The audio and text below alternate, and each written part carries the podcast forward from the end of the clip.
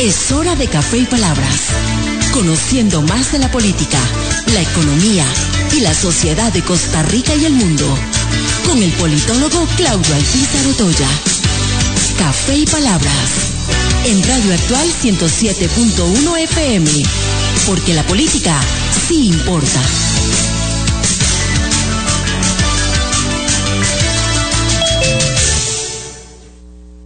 Porque la política sí importa. ¿Qué tal amigos? Les saluda Claudio Pizarro Toya a través de Radio Actual 107.1 FM con la ilusión de siempre de poder compartir con ustedes durante una hora temas importantes de la política nacional e internacional. Para el día de hoy he invitado al analista político y buen amigo Alejandro Barahona Kruger, con quien vamos a analizar el proceso del traspaso de poderes del día de ayer y por supuesto eh, los discursos, especialmente el dado por el, presidente de la República. Estaremos durante esta hora poniéndole a ese tema de, a todas luces más que importante. Les recuerdo a los oyentes que este programa se repite eh, todos los días, siempre igual, de lunes a viernes, a las 11 de la noche.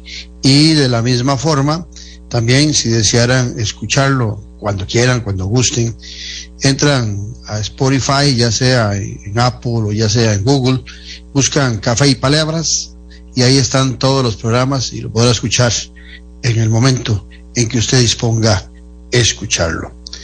Eh, por otra parte, recordarles que en nuestro canal de YouTube está el reciente programa de Noche sin Tregua, el estreno de la semana que hicimos el día de ayer, donde tuvimos la oportunidad de compartir con dos especialistas en temas de eh, eh, delito cibernético y de seguridad cibernética, con Julio Córdoba y José Adalid Medrano, hablando del hackeo que ha sufrido las cuentas del Estado costarricense, los sistemas, especialmente el caso del Ministerio de Hacienda. Ya ese programa eh, está desde ayer mismo en YouTube, en el canal de Noche sin Tregua, y ahí lo pueden disfrutar. También pueden entrar al, Facebook de, de Café y Palabras o de Noche sin Tregua y ahí encontrarán el programa.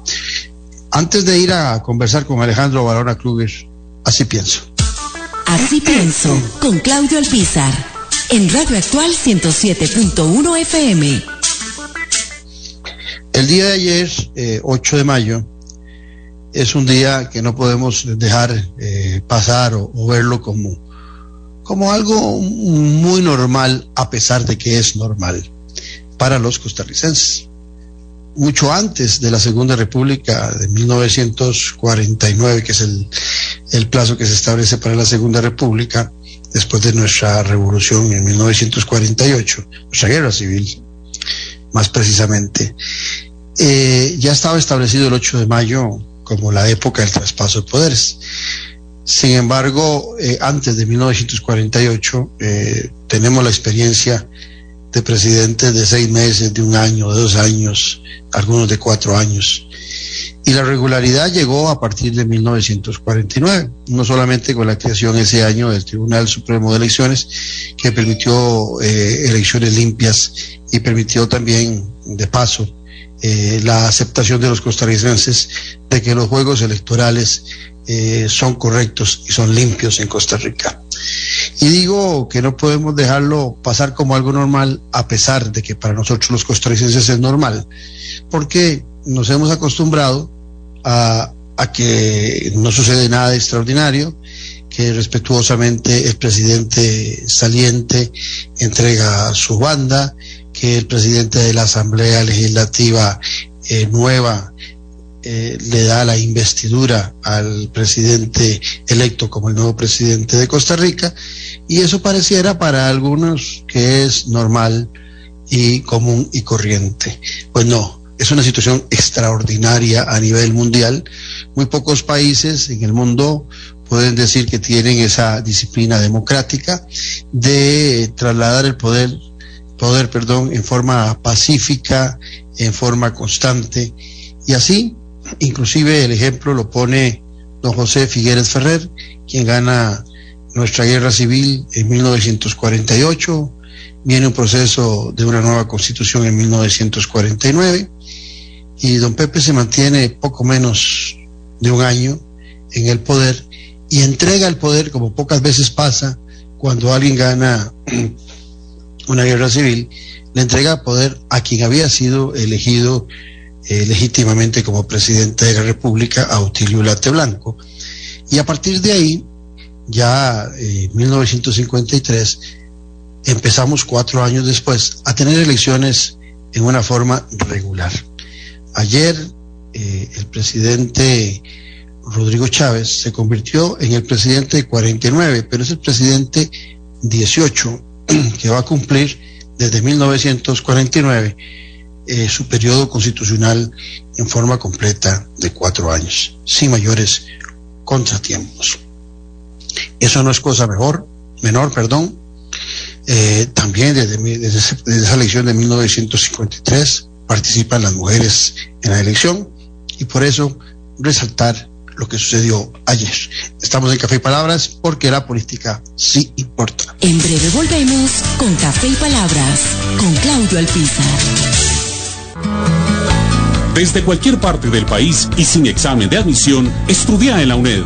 Telecomunicaciones, ingeniería agroindustrial, turismo sostenible, educación, recursos naturales, ingeniería industrial, administración de empresas y ciencias policiales, entre 36 carreras. Matrícula web en uned.ac.cr del 23 al 28 de mayo. UNED, la universidad en los territorios. Editorial Jade le invita al que quiera ya el libro el elefante, el liderazgo y la política con P mayúscula del politólogo Claudio Alpizar Otoya. Una lectura y manual del buen político.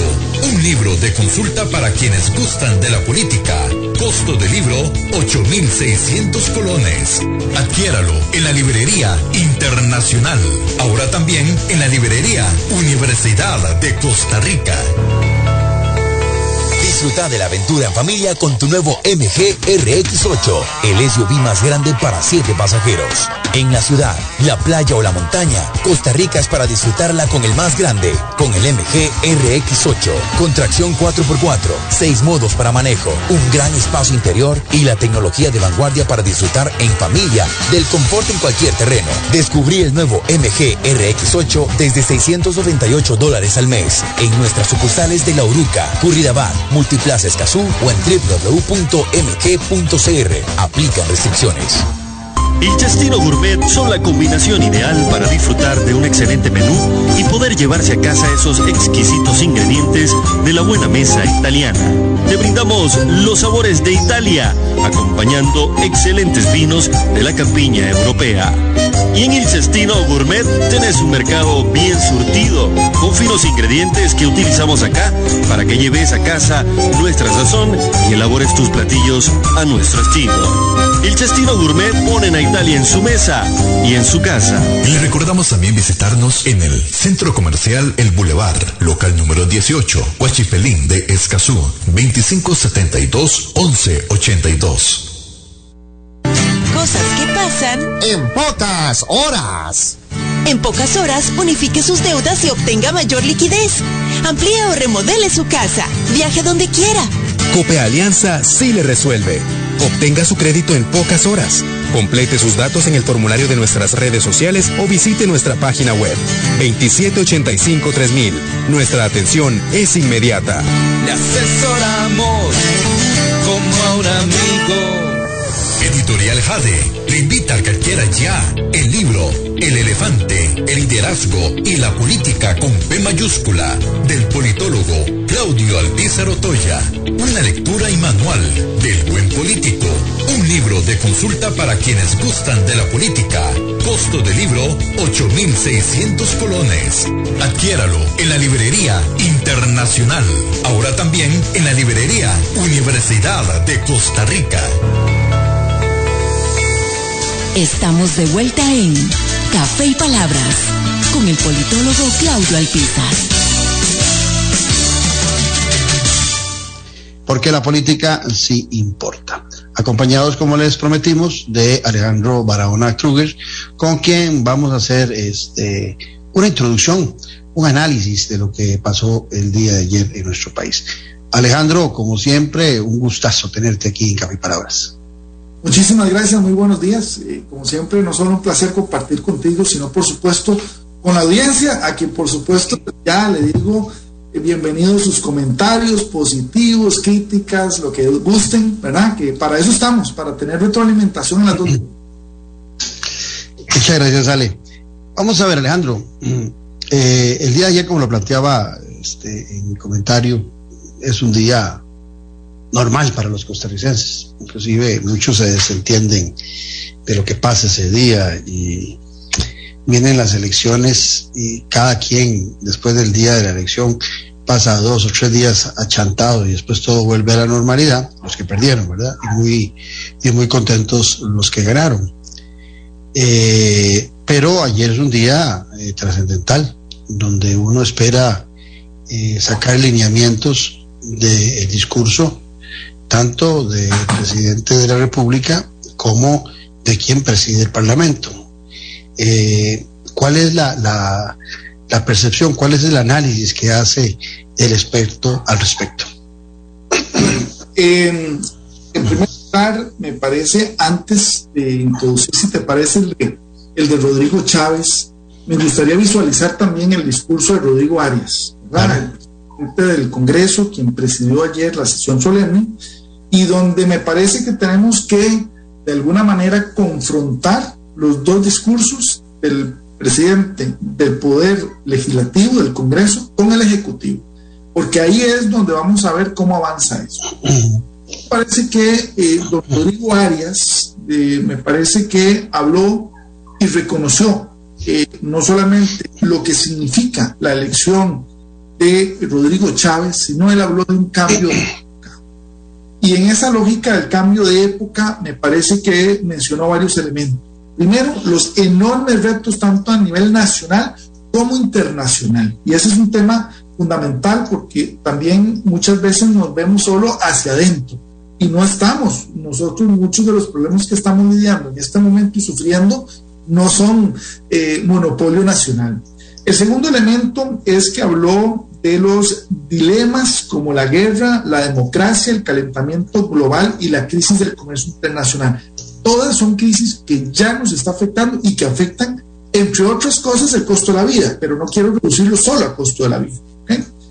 el tema de haber eh, mencionado que el pueblo, al final de cuentas, el soberano, depositó en él la confianza para, uno, mejorar la economía y con ello recuperarse, eh, dos, reducir las asimetrías y tres, modernizar el Estado. Y me parece que hay una congruencia entre lo que, digamos, reconoce Rodrigo Arias con lo que también asume Rodrigo Chávez. O sea, me, me parece importante reconocer que los dos presidentes de ambos poderes están claros en términos del mensaje.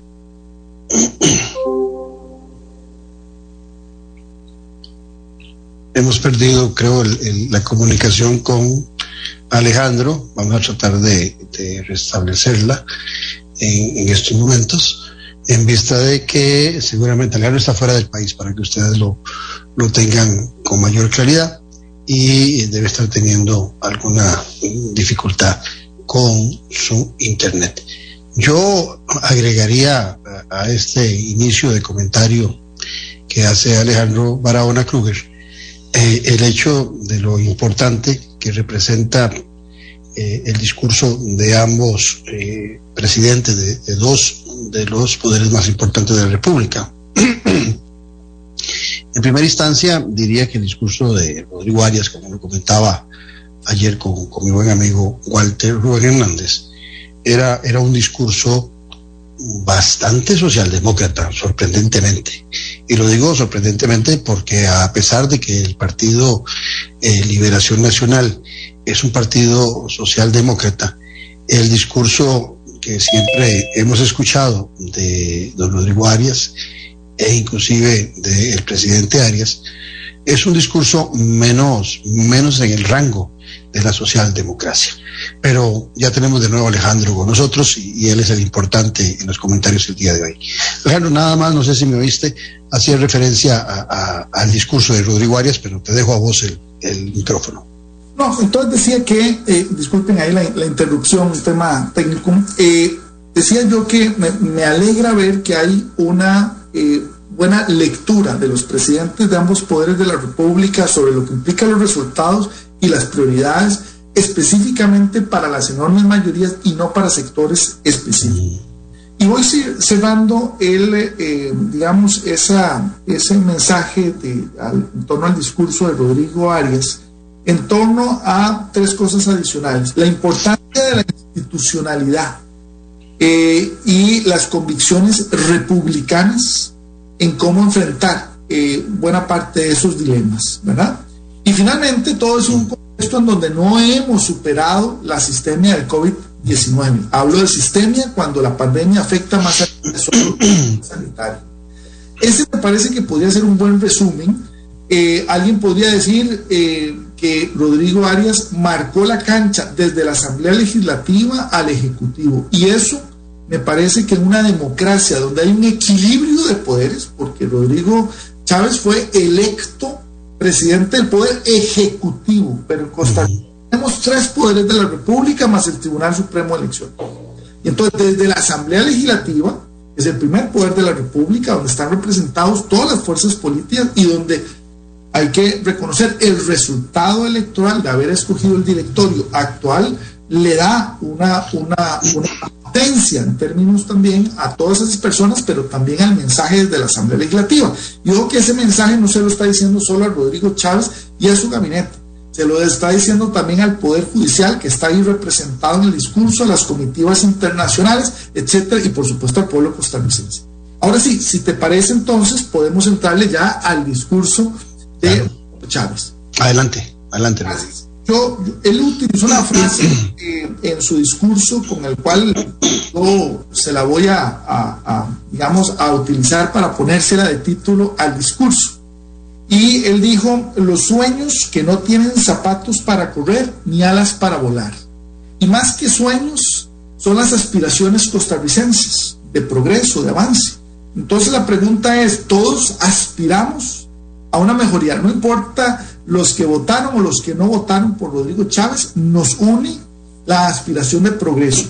Es, ¿tiene tenis para correr y alas para volar? Bueno, yo creo que ese mensaje a mí me, me, gustó un poco en términos de poder titular el discurso. Ahora, este, te interrumpo nada más ahí.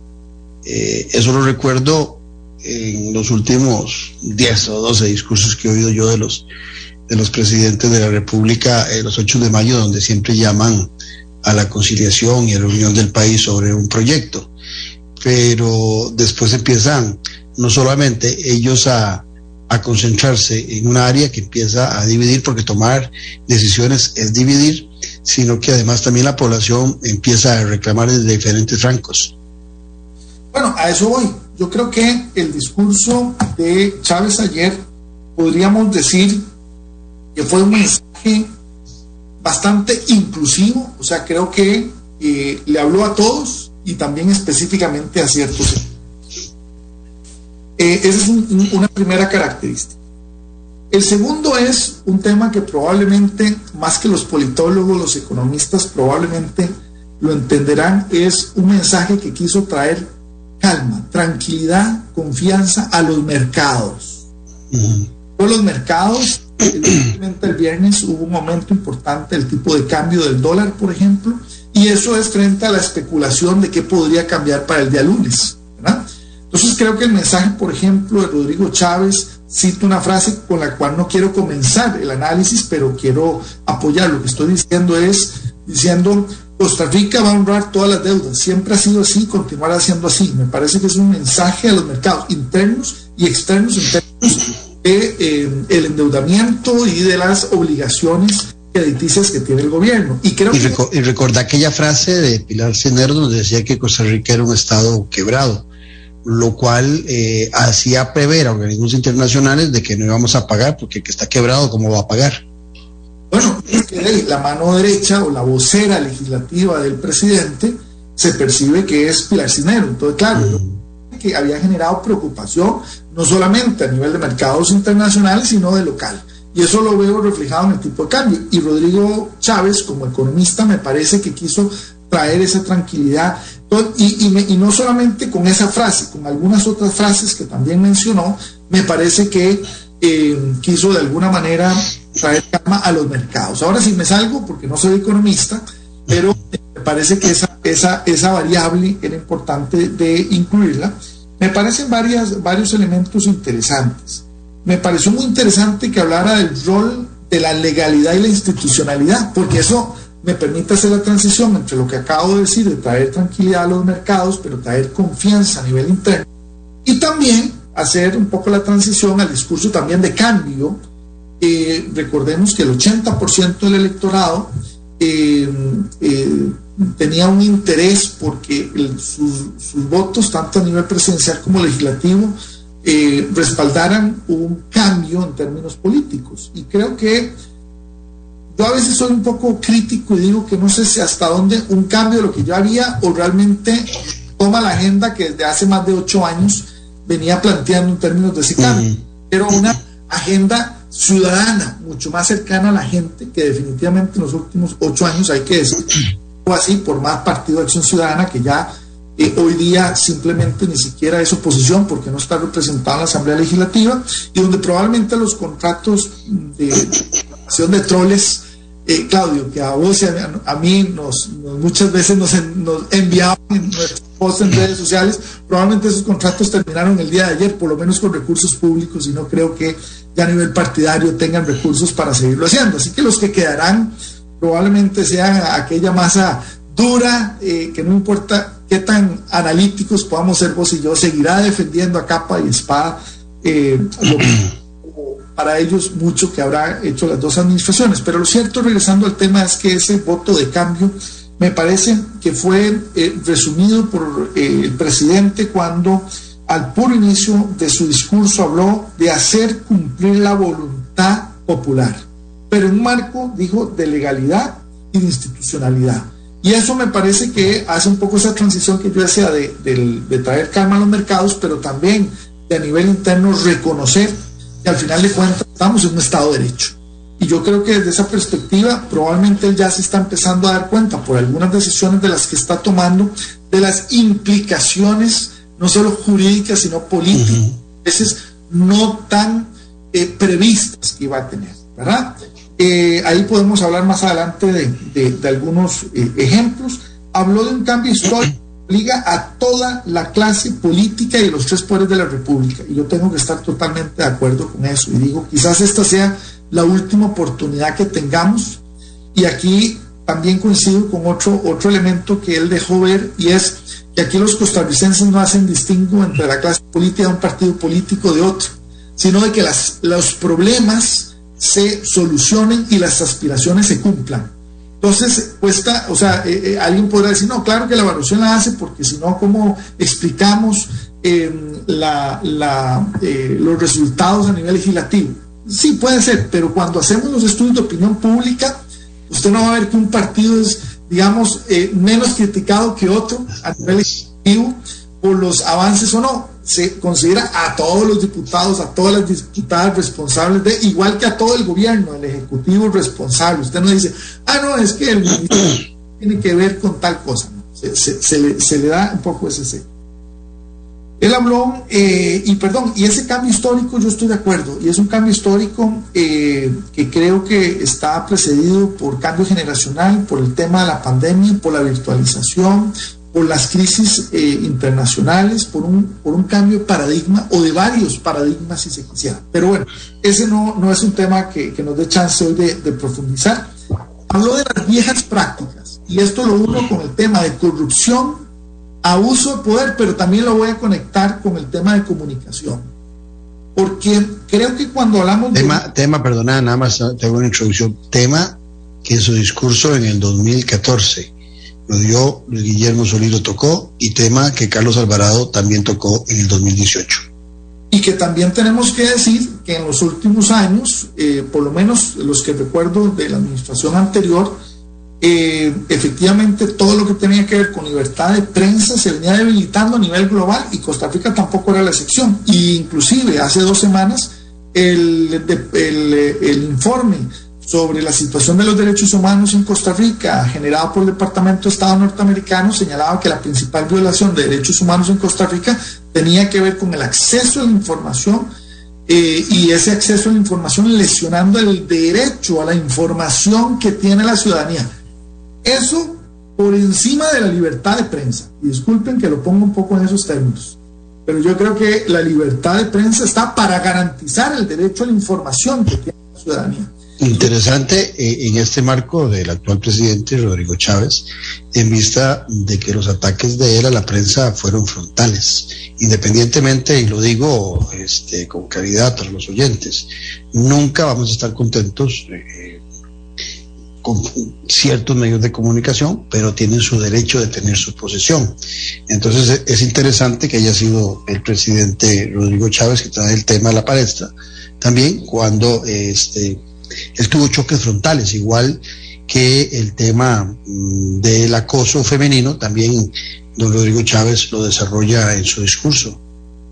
Así es, pero también decir lo siguiente, o sea, eh, no es que Rodrigo Chávez se vaya a llevar bien con la prensa y eso le mejore su popularidad, no.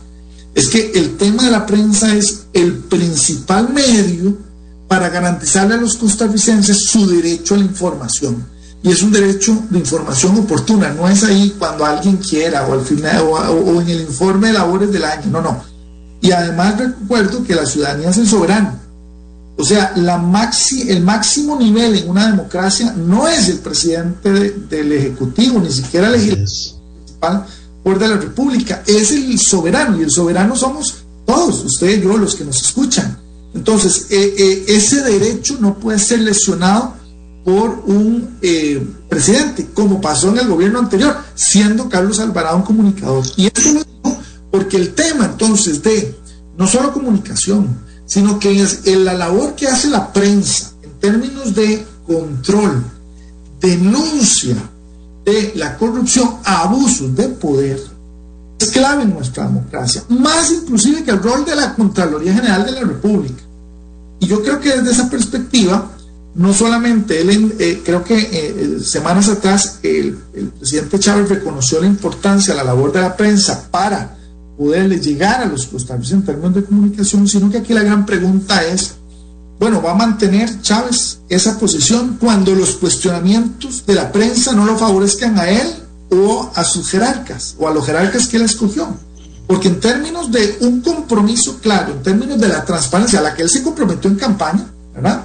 Está en su plan de gobierno, efectivamente es la labor y la apertura que tiene que tener la prensa. Eso no quiere decir, por supuesto, que no haya un orden en la manera de atender la prensa, o sea, tampoco se trata aquí que la prensa se le tire encima, pero no se vale ya una denuncia que tras, eh, se transmitió ayer en algunos medios de comunicación de que funcionarios de seguridad del presidente empujaron camarógrafos, tiraron cámaras al suelo o desconectaron equipos. Eso no se vale en una democracia.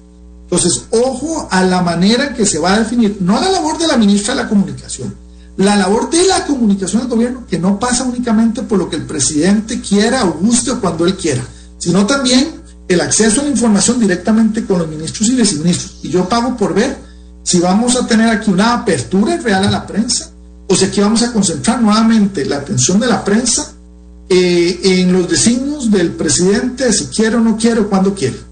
Entonces, ahí, te quiero agregar algo a lo que decís, eh, que es el tema del control político. El control político no solamente le compete a los diputados en la Asamblea Legislativa, el control político lo hacen los medios de comunicación y también lo hacen los ciudadanos en forma independiente o organizada. O sea, eh, esa libertad de expresión va más allá de las potestades que tienen y la inmunidad que tienen los diputados para decir en el Parlamento cuanto quieran decir, o más allá de la libertad de prensa que siempre defendemos, sino también la libertad de expresión y, de comunicación que tienen todos los ciudadanos. Ese es el juego de la democracia, nos guste o no nos guste. Y lo digo porque en ocasiones este, el ciudadano que todavía eh, está un poquito eh, eh, interesado en, mantener alguna rivalidad con otros partidos políticos y, insiste en, defender a ultranza al ganador, lo cual está bien, no digo que esté mal.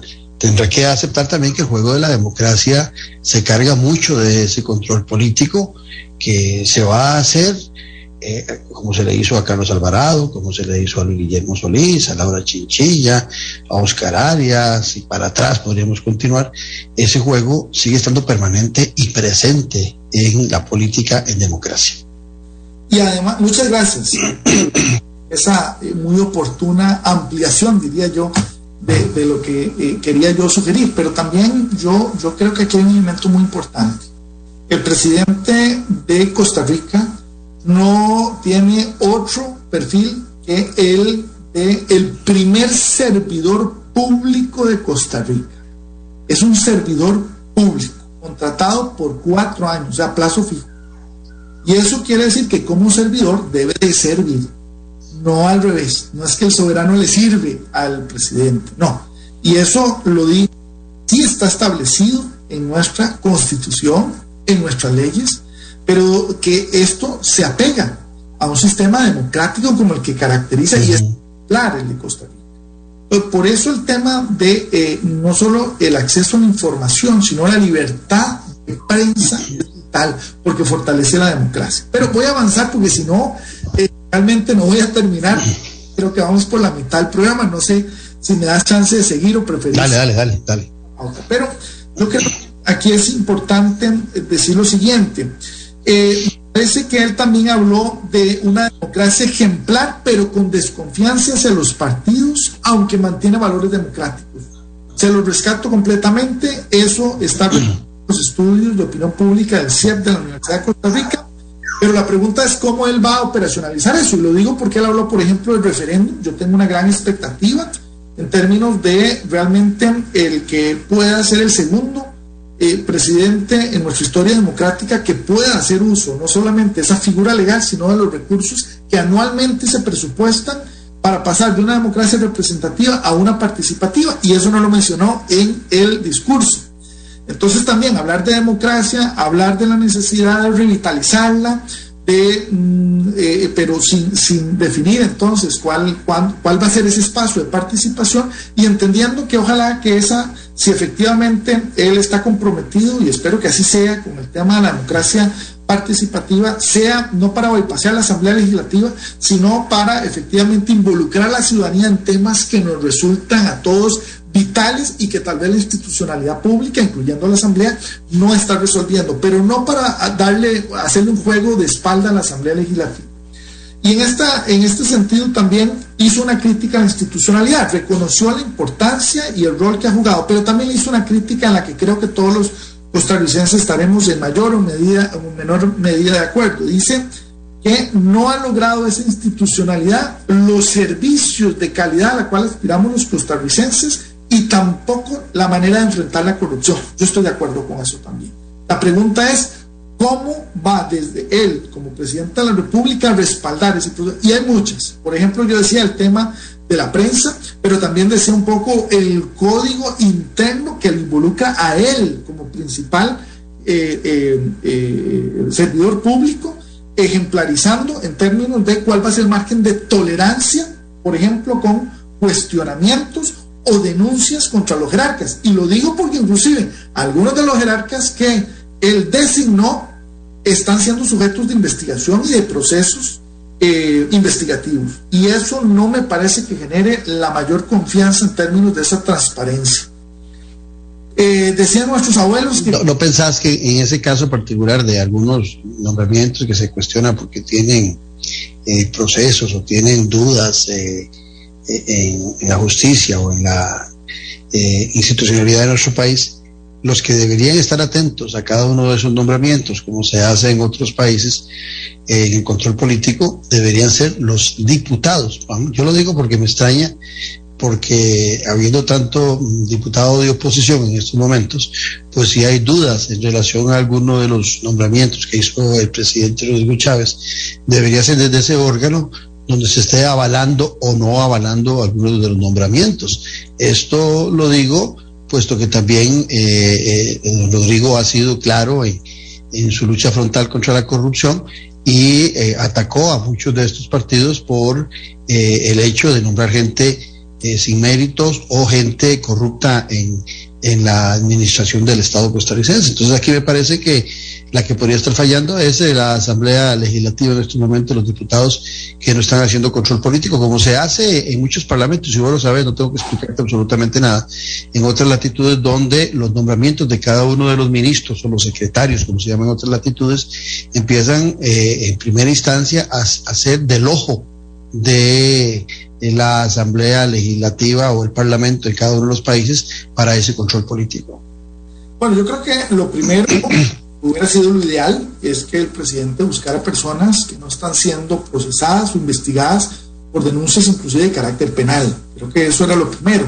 Segundo, el Parlamento. Tercero, el, la prensa para efectivamente ver en qué estado está cada denuncia, porque no puedo generalizar en términos de todos los jerarcas. Podría ser que alguno ya esté, digamos, eh, nada más esperando la notificación en, alzada de alguna resolución digamos, eh, de, por ejemplo, de inocencia o de no culpabilidad, pero me parece que también la ciudadanía, eh, cuál es nuestro margen de tolerancia a que frente a los casos de corrupción sigamos viendo eh, designados jerarcas sin que inclusive ellos renuncien, por ejemplo, a ciertos niveles de inmunidad que tienen en términos de los nombramientos, ¿verdad? Porque ha sido nombrar un jerarca, pero ese jerarca se compromete a renunciar a su inmunidad para seguir enfrentando los cuestionamientos, ¿verdad? Y no favorecerse del nombramiento que tiene para evitarlos. Esos elementos me parece que están a las puertas, probablemente ya ahora el Congreso tiene también esa tarea por delante. Recordemos que hasta ayer fue juramentado el, presidente y su consejo de gobierno, entonces ya hoy son ministros, son presidentes ejecutivos, etc. Pero eh, sigo un poco en esa, en esa línea. Eh, hay un reto que a mí no se me va a olvidar y es el reto que tienen por eh, desconcentrar el desarrollo fuera de la GAM o por ampliar el desarrollo fuera de la GAM. Ese fue un compromiso que tuvo. Es una de las pocas veces donde el voto de las tres provincias fuera de la GAM, eh, podríamos decir las provincias costeras, coinciden con el resultado presidencial. Y esto me parece que... Y agregarle a eso la zona sur y la zona norte del país, ¿verdad? hay un alto compromiso del presidente con esas zonas rurales. Así es. Y entonces yo ahí la, la, pregunta un poco es cómo se va a operacionalizar, porque en el discurso puede estar muy bonito incluido, pero la, la, gente lo que quiere más que lo mencionan en los discursos es ver las acciones y principalmente ver los resultados o los impactos de ello. Y esto me parece que lo, lo, lo mencionó eh, y me parece que dentro un poco de esta perspectiva vino otro mensaje que, que, que yo recalqué o que, o que quiero recalcar. Es que él dice, no caigamos en la desesperanza, eh, no hablemos de ingobernabilidad, sino de tomar decisiones con valentía, aunque vayan contra sectores privilegiados que disminuyen el bienestar general. Eso me llamó mucho la atención, Alejandro. Él hizo referencia en esa parte donde dijo, nunca me oirán hablar de eh, ingobernabilidad. Digo, jamás usaré, digo, jamás usaré como excusa la ingobernabilidad porque para gobernar. Y ahí hay un elemento muy importante. Eh, un gobierno, administración, pero también se gobierna. O sea, hay dos, dos pivotes. Eh, entonces la pregunta es, ¿se votó solo para administrar la cosa, o sea, para que nos recuperemos de la situación económica, o se votó también para gobernar? Yo creo que se votó, coincido con el presidente, que se votó no solo para administrar bien, eh, y en favor de los sectores más golpeados, cosa que él también eh, destacó en varias oportunidades, sino también para gobernar. Y él dijo, no solamente que no va a usar excusas de ingobernabilidad, sino eh, dijo también otro elemento, y es que el progreso es posible. Dijo algo así como, no caigamos en la trampa de no creer que el desarrollo y el progreso es posible. No caigamos en la desesperanza. Y yo creo que eso es un muchas expectativas. Y ojo a levantar las expectativas porque ya tenemos todos buena roncha entre las expectativas y esos aterrizajes a la realidad que nos dan los expresidentes, algo así como de que no es lo mismo verla venir que bailar con ella y que pensemos mejor el voto la próxima vez y, uno queda realmente con una enorme frustración. Entonces, eh, yo creo que eh, eh, a diferencia de las ocasiones anteriores, las, las situaciones son críticas y yo no creo que exista tanta tolerancia para escuchar, eh, digamos, esas excusas y esas argumentaciones para no gobernar y administrar bien. Y eso lo digo porque más allá de la, de la luna de miel que un poco cada gobierno tiene ya, efectivamente la gente está esperando que, por ejemplo, más que firmar decretos, estos se traduzcan en impactos, ¿verdad? Entonces, por ejemplo, ayer que mencionó ciertas medidas alrededor del ICE, bueno, todo eso suena muy bien, pero ¿cuánto va a bajar eso, el recibo de la energía para las familias más vulnerables o por lo menos para los sectores más vulnerables? Y, al, presidente ejecutivo, al, perdona, al presidente ejecutivo del ICE, que no recuerdo el nombre, que nombró don Rodrigo eh, Chávez, eh, en una entrevista que le hicieron en el periódico Nación, habló que no podía prometer o que se le complicaba el tema de bajar las tarifas sin embargo, eh, ayer el, presidente Chávez sí, sí dio eso, esos lineamientos. Eh, me parece, en honor a la verdad, que los decretos, algunos están siendo cuestionados, pero me parece que los decretos que dio el presidente Chávez ayer son más determinantes que los primeros decretos que vimos en el gobierno de Carlos Alvarado o de eh, Guillermo Solís. ¿Te acordás cuando hablábamos, cuando Guillermo Solís el primer decreto que dio fue un decreto de la corrección de algunas alcantarillas y, alguna tubería? Eh, parecía cosa minúscula, eh, porque uno espera de los primeros decretos lineamientos políticos. Se, cuestiona, por ejemplo, en, uno de esos decretos que dio ayer sobre las normas económicas, las, ¿cómo se llama estas normas? Las ese fue el nombre, que deben ser implementadas en la administración de eh, del ICE, que lo dijo el presidente ayer, pues ya esas normas están eh, implementadas desde el 29 de abril. Eh, ahí podría haber un, un, error del presidente, pero de todas formas lo que hecho es compromiso con eso. Y en el tema de, de las mascarillas también, que ha sido un poquillo, y, las las vacunas, que hay sectores de salud que han brincado al respecto de, que le corresponde a otros órganos del Estado definir eso, pero no hay la menor duda de que independientemente de estas y otras que dio, eh, ayer se vio eh, en esos decretos la intención del presidente, a diferencia de los dos últimos presidentes, de marcar este, una línea eh, más fuerte sobre lo que va a ser su gestión y, y, no solamente cosas que a veces parecen irreverentes o, perdón, irrelevantes en primera instancia. Bueno, eh, nada más para cerrar la idea antes de, entrarle a la, que, a la que planteas, porque no quisiera dejar esa parte por, fuera. Eh, me parece que eh, el, presidente habló un poco en términos de esa parte general luego se metió un poco para mensajes específicos para ciertos sectores. Entonces, la parte general, con lo que quería cerrar, es que él dijo algo que, que yo rescato también y que me parece importante. Dijo, hay que unir al país porque eso uh el desarrollo. Y lo hemos hablado, eh, Claudio, en radio, en tu programa de televisión, eh, en términos de, esa necesidad. Y eso no se construye golpeándole a nadie a la mesa, sino dialogando, negociando, concertando, eh, que se logra. Y ese es un anuncio que, por ejemplo, yo no vi ayer, el tema de cómo logrará ese diálogo con los sectores. ¿Será solo él? ¿Serán sus vicepresidentes? ¿Será con los ministros? ¿Será una mesa? ¿Será sector por sector? ¿Verdad? Y eh, esto eh, lo, uno con otro elemento que él planteó y que hoy va a tener que él y todos los jerarcas cuando eh, se sientan en la silla asumir es realmente en las que le dejaron no solo el país sino las diferentes instituciones. Y él tiene muy claro que a diferencia de lo que andaba Carlos Alvarado en las últimas semanas diciendo que la casa quedaba en orden, que quedaba todo perfecto, ordenado, etcétera, eh, yo creo que Rodrigo Chávez dijo algo muy cierto. Todos sabemos el fondo que eso no es cierto. Es más, si comparamos los indicadores económicos, sociales, con el principio de la administración, pero, perdón, con antes de que llegara el COVID, con el principio de esta inclusive si nos vamos a la administración anterior, hay un retroceso significativo y no lo dice Alejandro Barahón. Los invito a que lean, por ejemplo, el Estado de la Nación, donde claramente ahí eh, se consigna donde, por cierto... Ahora, Alejandro, este, eso de, que queda la casa ordenada, eh, también no es la primera vez. Recuerdo al presidente Arias cuando dijo en su última administración, la mesa quedó servida. Entonces también ningún presidente saliente dice que su carne es mala, usando el, ejemplo del carnicero, ¿verdad? No, totalmente. Lo interesante es que el presidente que está entrando dice que más que ordenar la casa le toca reconstruirla. O sea, ya no es un tema de pasarle una podadora al jardín, pintarlo un poquito.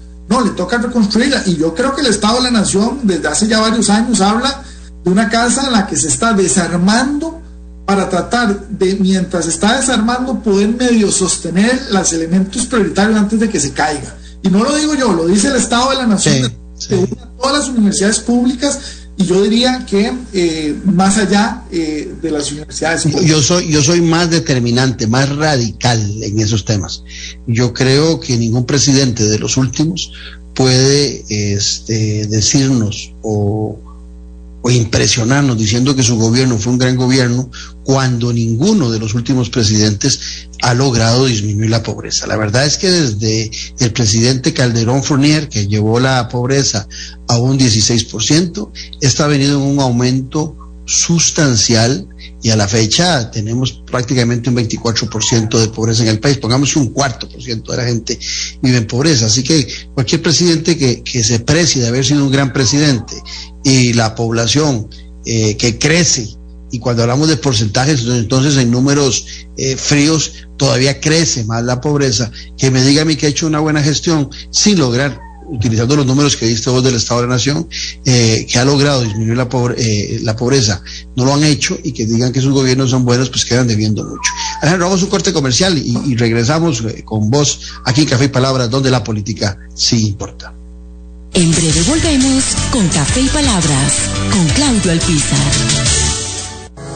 Editorial Jade le invita a que adquiera ya el libro El elefante, el liderazgo y la política con P mayúscula del politólogo Claudio Alpizar Otoya.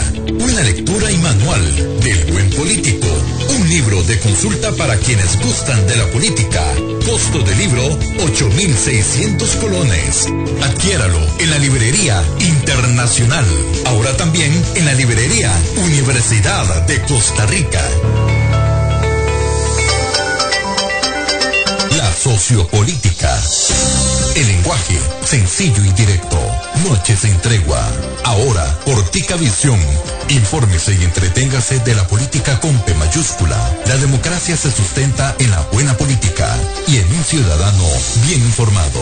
Noches en tregua.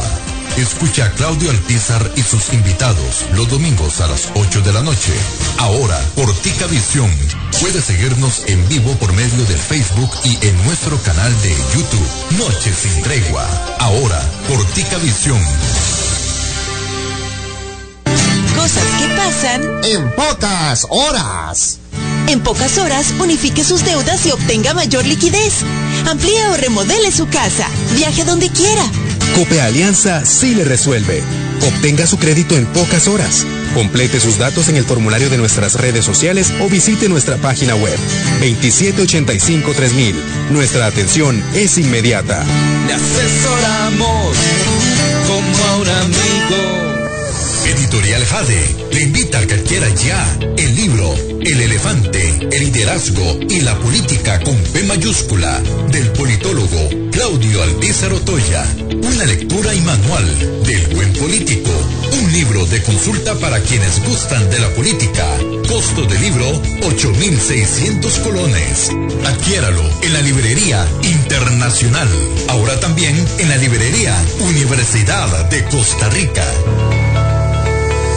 Disfruta de la aventura en familia con tu nuevo MG RX8, el SUV más grande para 7 pasajeros. En la ciudad, la playa o la montaña, Costa Rica es para disfrutarla con el más grande, con el MG RX8, con tracción 4x4, 6 modos para manejo, un gran espacio interior y la tecnología de vanguardia para disfrutar en familia del confort en cualquier terreno. Descubrí el nuevo MG RX8 desde 698 dólares al mes en nuestras sucursales de La Uruca, Curridabat, Multiplaza Escazú o en www.mg.cr. Aplican restricciones. Desde cualquier parte del país y sin examen de admisión, estudia en la UNED. Telecomunicaciones, ingeniería agroindustrial, turismo sostenible, educación, recursos naturales, ingeniería industrial, administración de empresas y ciencias policiales, entre 36 carreras. Matrícula web en uned.ac.cr del 23 al 28 de mayo. UNED, la universidad en los territorios. Estamos de vuelta en Café y Palabras con el politólogo Claudio Alpizar. Conversamos con Alejandro Barahona Kruger y analizamos el día de ayer, este 8 de mayo, del traspaso de poderes. Alejandro, antes de que continúes con, con el tema por el fondo de los discursos, hubo dos elementos en, por la forma que yo quiero comentarte y, y que vos eh, lo añadas ahí a tu, a tu análisis.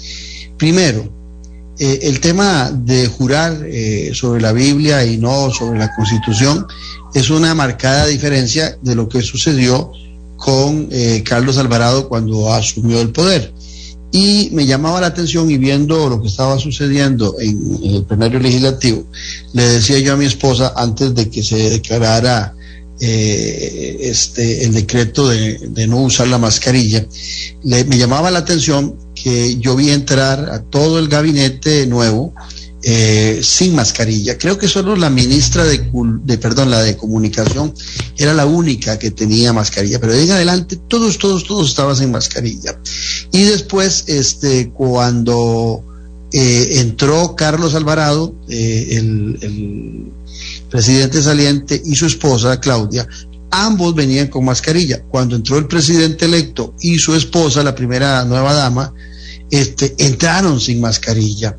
Entonces, eh, la lectura mía de ambos eh, simbolismos, tanto de la, del uso o no uso de la mascarilla, como el juramento sobre la Biblia, no hay la menor duda de que el presidente Chávez trata de marcar o desmarcarse eh, rotundamente de lo que ha sido el gobierno de Carlos Alvarado. No, bueno, a ver, creo que ambas medidas tienen que explicarse también a partir de los sectores que apoyaron a Rodrigo Chávez en las elecciones.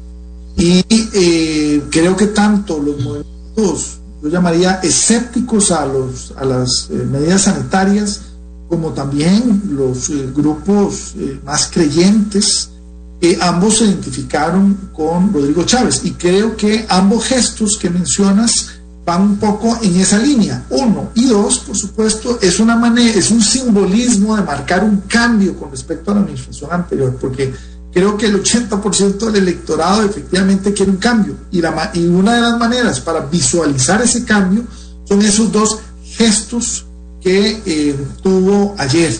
Eh, yo no me dedico a analizar eh, el tema de los efectos sanitarios, porque es mi espe especialidad. Uh -huh. Ni, el mía. Tema, ni, el, ni, el, tema religioso tampoco puedo yo dictar cátedra en ese tema, pero desde el punto de vista político coincido que fueron dos medidas eh, que sirven de símbolos eh, y que por y, su... y, otro elemento, ¿Sí? no es buen orador el presidente Chávez, no es buen orador y su lenguaje corporal es muy repetitivo en cuanto a la colocación y el uso de las manos.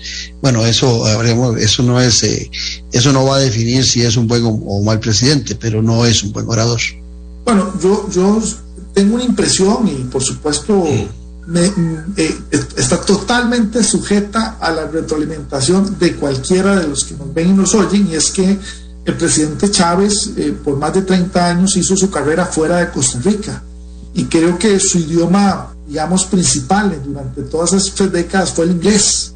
De hecho, me imagino que es mediante ese idioma que se comunica, por ejemplo, con su esposa. Exactamente. Entonces, eh, creo que cuando los que de alguna manera... Eh, y su hija pequeña, que, que la, tengo el gusto de, de, de, conocerla, porque yo he estado en la casa de Rodrigo un par de veces, y es una niña, no sé ahora, pero también solo hablaba en inglés.